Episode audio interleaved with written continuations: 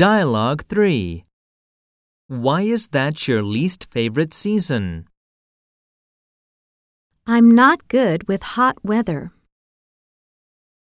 Exercises. I'm not good with cold weather. I'm not good with humid weather. More expressions. I get terrible hay fever in the early spring. Every winter, I catch a cold.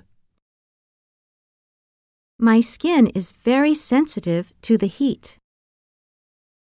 The rainy season is so uncomfortable.